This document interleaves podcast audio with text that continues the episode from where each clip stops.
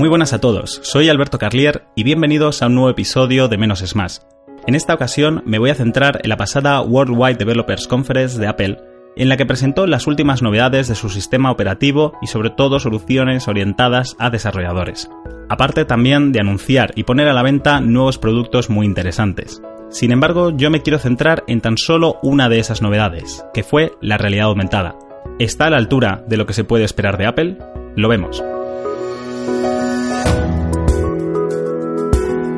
Pues por fin, después de muchos años que llevamos conviviendo ya con tecnologías como la realidad virtual o la realidad aumentada, parece que Apple ha apostado por una de las dos, y lo ha hecho sin lugar a dudas por la realidad aumentada, algo que se venía rumoreando durante los pasados meses. Y yo creo que la razón es clara. Apple solo apuesta por tecnologías que pueda expander de forma masiva. La realidad virtual tiene el problema de que nos aísla en cierta manera de aquellos que nos rodean, nos obliga a ponernos un casco, aislarnos del mundo en el que estamos y digamos que disfrutar de una experiencia de forma individual.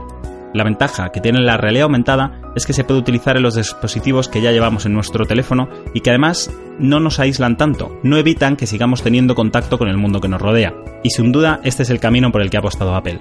Pero para aquellos que puedan no saber exactamente en qué consiste la realidad aumentada, explicaré brevemente que consiste en una tecnología que permite proyectar hologramas en un dispositivo y superponerlos en el mundo que realmente estamos viendo. Mediante una cámara, nosotros podemos enfocar a un lugar o un objeto y gracias a la realidad aumentada obtener información añadida o meter nuevo contenido en el mismo. El ejemplo más fácil, aunque realmente no es un ejemplo muy bueno, es Pokémon Go. Nosotros podemos ir por la calle, de repente nos vibra el dispositivo indicándonos que hay un Pokémon cerca, sacamos el móvil, enfocamos y veríamos el parque con sus árboles, pero también veríamos ese Pokémon encima al que tendríamos que capturar. ¿Por qué digo que no es un buen ejemplo? Porque Pokémon Go no usa realidad aumentada como Dios manda. Es decir, no es un holograma real sobre el que podamos girar. Se trata simplemente de unos gráficos superpuestos que da igual a dónde estamos orientando, que los vamos a ver igual. Lo suyo sería que pudiésemos rotar alrededor del holograma y llegar a ver la espalda de esos Pokémon. ¿Por qué no lo podemos conseguir?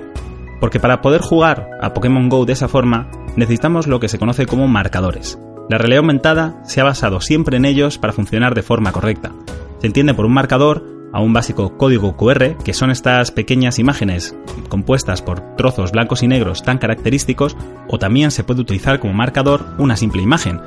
Eso es lo que utiliza, por ejemplo, IKEA con sus catálogos. Tú colocas el catálogo de IKEA en el suelo, la cámara del móvil lo reconoce y entonces sabe colocar los hologramas alrededor del espacio teniendo siempre como referencia ese marcador. Eso es lo que nos permite movernos alrededor del mismo y ver los hologramas desde un punto de vista distinto.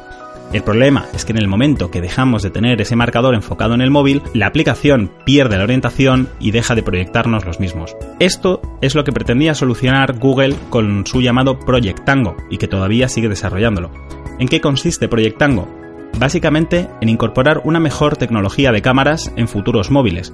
Concretamente, en vez de incorporar una cámara, utilizar dos, y con esta poder conseguir profundidad en el espacio, al igual que hacía la cámara de Microsoft Kinect, que a diferencia de la Wii, nos permitía jugar sin mando ya que podía detectar los espacios en 3D. Todos sabemos que para detectar espacios en 3D necesitamos dos ojos, es por eso por lo que se utiliza en la técnica de cine del 3D estereoscópico. Gracias a esa diferencia de distancia que hay entre los dos ojos, vemos el mundo desde dos puntos de vista distintos, y eso es lo que nos permite saber la distancia que hay entre los diferentes objetos. Esto es lo que busca Google con Project Tango. El mayor problema que tiene, y que es la razón por la que todavía no ha salido, es que necesitamos que lleguen esos nuevos dispositivos al mercado. Yo no puedo coger mi iPhone o coger mi Samsung Galaxy y utilizar Project Tango ya que estos móviles cuentan solo con una cámara. Bueno, en el caso del iPhone 7 Plus sí que cuenta con dos cámaras pero se utiliza para cosas todavía muy diferentes. Sin embargo, lo que presentó Apple y que mucha gente, salvo aquella que está entendida en la materia, dejó pasar por alto, fue una realidad aumentada que prescinde del uso de marcadores y prescinde de utilizar dos cámaras para conseguirlo. Y esto lo hace gracias a la inteligencia artificial o lo que últimamente se conoce como machine learning, es decir, es el propio software el que es capaz de reconocer el mundo a nuestro alrededor y por lo tanto colocar los objetos y respetar su posición. No necesita reconocer una imagen característica o un marcador, por ejemplo, al enfocar a una mesa, lo que detecta son los bordes de la mesa. Es capaz de comprender que se encuentra mirando hacia una mesa y por lo tanto colocar esos objetos sobre la misma y además manteniendo el tamaño adecuado. Si yo coloco una taza en una mesa, no me aparece de forma gigante, sino que me aparece con las medidas exactas que debería tener esa taza sobre ese tamaño de mesa. esto es una auténtica revolución, ya que no tenemos que esperar a que surjan nuevos dispositivos, sino que con los cientos de millones de iPhone que se han vendido en los últimos años, y iPad inclusive, podemos utilizar ya esta tecnología. Lo que mostró Apple realmente en la Worldwide Developers Conference fue una simple demo, muy similar a lo que he comentado de la taza y la mesa, pero abre todo un mundo de posibilidades. Posibilidades, por ejemplo, de ir transcurriendo por la calle, enfocar a los restaurantes que estamos viendo y obtener información en tiempo real de las críticas que tienen los usuarios sobre ese restaurante, de si vale la pena ir, obtener, por ejemplo, información de un edificio, ver si hay habitaciones libres en un hotel, indicaciones dentro de un supermercado para saber en qué pasillo exacto se encuentra determinada comida. Probablemente tardemos un poco en llegar a ver esa serie de aplicaciones más complejas y más porque realmente sí que necesitaremos que los móviles mejoren sensiblemente su tecnología de cámara. De hecho, se está rumoreando ya que los próximos iPhone, al incorporar todos una doble cámara, empiezan a utilizarla no solo para ese desenfoque tan chulo en el modo retrato, sino para esta realidad aumentada nueva que ha creado Apple.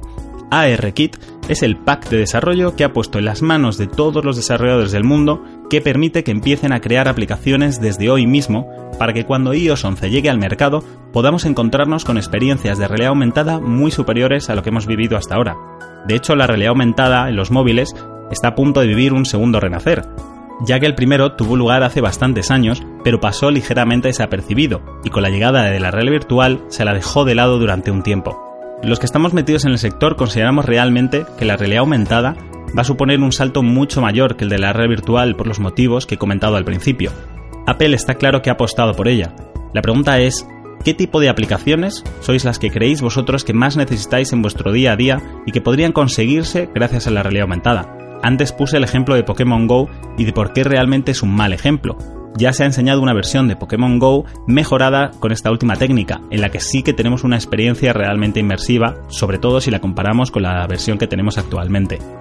Llevamos muchos años en el que el mercado de los smartphones es muy conservador, dispositivos muy similares que pocas novedades ofrecen un año tras otro y que han provocado que empresas como Samsung se pongan a la cabeza o incluso superen a Apple en muchos aspectos. La realidad aumentada se plantea como la próxima gran revolución dentro del mundo de los móviles y que sin duda será ese factor que haga que utilicemos estos dispositivos de formas que nunca lo hayamos hecho. Si habéis tenido experiencias con realidad aumentada o imagináis posibles usos, estaré encantado en que me lo hagáis saber. Un saludo y nos vemos en el próximo episodio de Menos es Más.